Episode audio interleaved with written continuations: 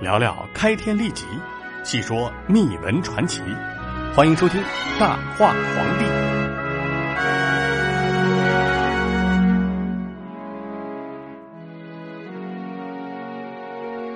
欢迎收听《大话皇帝》，我是主播大飞。今天呢，咱们来说辽国的最后一位皇帝耶律延禧。辽天祚帝耶律延禧生于辽道宗大康元年，也就是公元一零七五年。他是辽道宗耶律洪基的孙子，他的父亲是道宗的太子耶律俊。而公元一零七七年呢，太子耶律俊遭到权臣耶律乙辛等人陷害，被辽道宗废为庶人，并被迁到上京求于城内。随后呢，耶律乙辛派人前往上京杀害了耶律俊。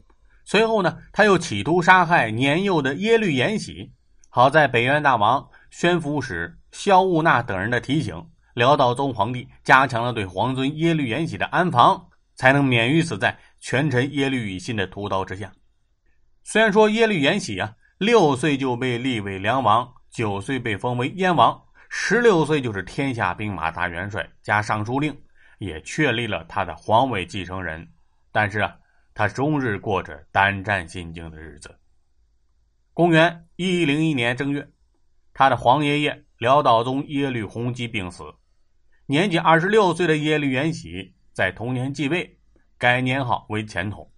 登基之后啊，在正直大臣们的协助之下，扳倒了擅权达十四年之久的奸臣耶律乙辛。受到耶律乙辛陷害的大臣也得到了平反，耶律乙辛的党羽全部被诛杀。本来啊，这件大康年间的冤案得到平反，辽国上下看到了中兴的希望。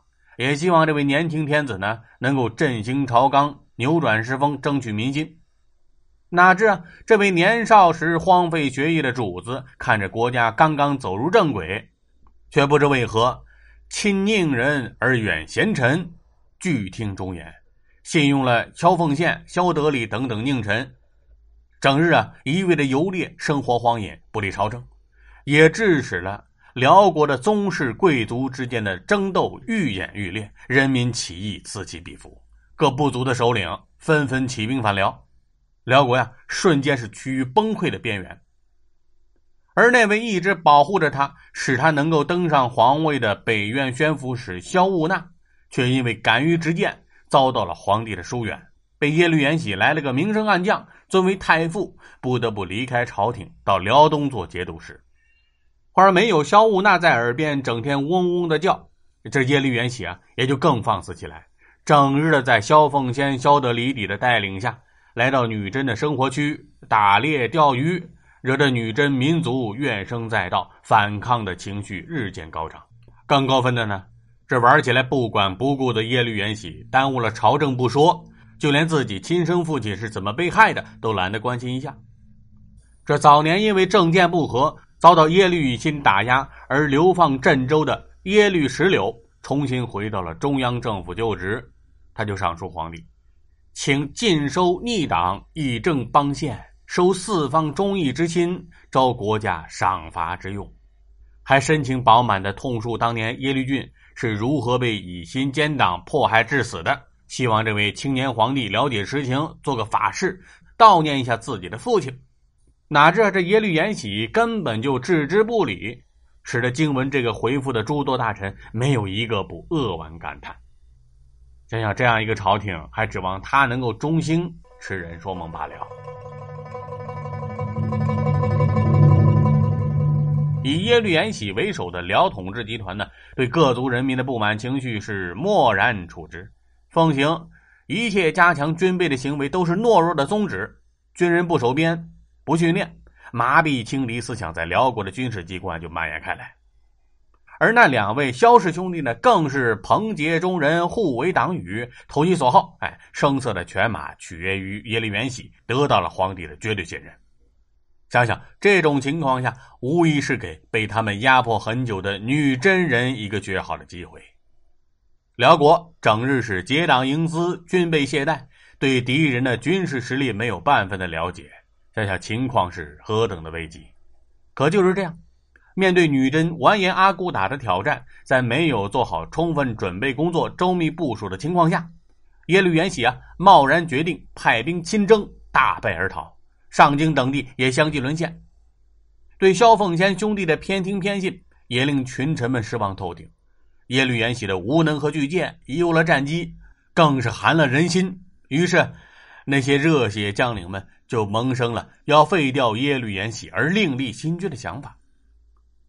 这统兵副总监耶律余睹等人想要废除耶律延禧，立耶律延禧的次子晋王耶律奥鲁铎为帝。可最后的结果是兵谏失败，耶律余睹归降了阿骨打的大金国。这第二年呢，耶律余睹带兵来犯，奸臣萧凤仙这回出了一个馊的不能再馊的主意。他跟耶律延禧说：“敌军来袭，什么原因？那是他想夺取晋王。他本来啊就是想要立晋王为皇帝嘛。不如我们杀了晋王，他们自然就会心灰意冷，来兵可不战自退。”这个荒唐的主意啊，明眼人都知道是错误的。哎，无论你杀与不杀，战争就在那里，不曾远去。可是呢，这位辽国的皇帝耶律延禧啊，愣是没看出来，下旨杀掉了自己的儿子耶律奥鲁多。杀害晋王可以说对战争的爆发于事无补，反而啊，让契丹贵族对耶律延禧失去了信心，纷纷私逃。而他们的逃亡啊，也进一步的削弱了辽国的军事实力，整个辽国弥漫着投降的气氛。杀死了晋王，希望敌人退兵的愿望落空。金军开路大将耶律余睹继续引兵之下，天祚帝耶律延禧只能仓皇而逃，来到了云中。后来云中失守，东京失守，前险诸州相继失陷。而即使这样，耶律元喜依然不做任何的防御工作，继续一路逃往南方。不久之后，中京、西京相继失陷，最后耶律元喜逃入了夹山。夹山呢，也就是今天的内蒙古土默特左旗北，这里啊，四面大山与外界的信息无法传递，耶律元喜啊就躲在了这里。话说这边辽国上下是联系不到皇帝，于是呢，南京藩汉诸臣共立了秦晋国王耶律淳为帝，史称北辽，贬天祚帝耶律延禧为湘阴王，辽国一分为二。话说这大山之中的天祚帝，左等右等也等不到人来救他，就思量着呀，率残军出夹山，南下五州，试图收复山西的州县，但是又被金军打得落荒而逃。仅有的一些将领无奈之下，还投降了金军。辽宝大五年，也就是公元一二五年，准备亡命西夏的天祚帝，在距应州新城东六十里处，被金军大将。完颜娄氏擒获。三年后，一二八年，这位大辽皇帝与世代为敌的宋国钦宗皇帝一同被金国的战马踏死。